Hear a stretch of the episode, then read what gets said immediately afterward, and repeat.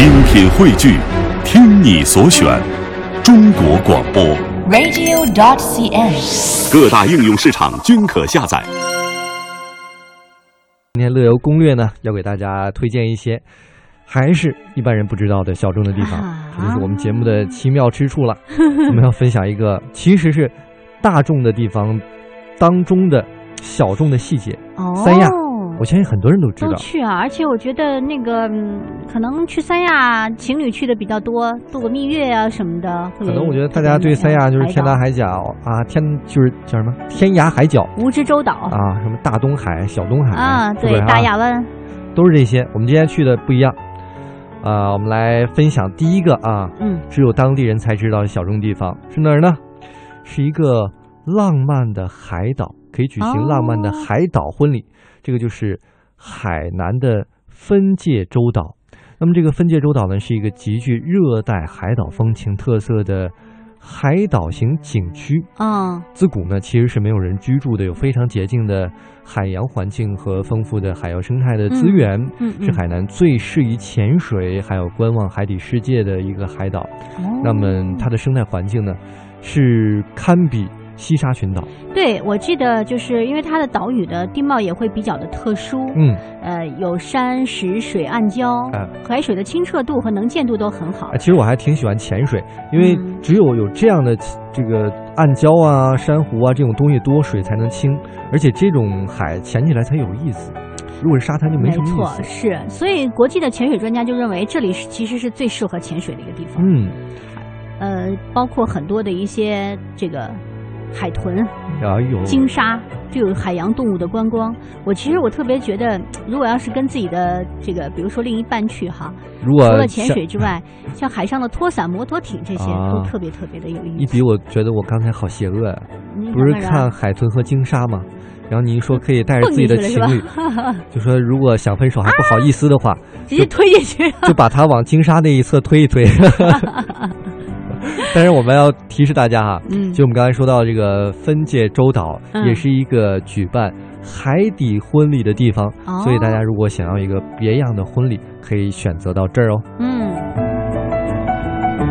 再有一个地方，我觉得也是值得大家去的哈，嗯就是《非诚勿扰》都看过吧？嗯，我相信很多人都看过。啊，现在哈这个地方其实也火了，就是石梅湾这个地方。嗯，为什么火呢？因为就是《非诚勿扰二》的一个主要的外景拍摄地。对，虽然说这里现在也被专家认为是海南现存未开发的最美丽的海湾，啊，不过我估计哈，可能过不了几年，这里也会 我变成人气最旺的一个海滩了。你从电影当中确实看感觉很漂亮，嗯，但我总觉得这个地方是不是特别贵啊？你宣传花了那么多钱，然后嗯人又这么少，我觉得消费可能会略高一点点。嗯，这个不在三亚，在万宁啊，嗯万宁市的这个地方，嗯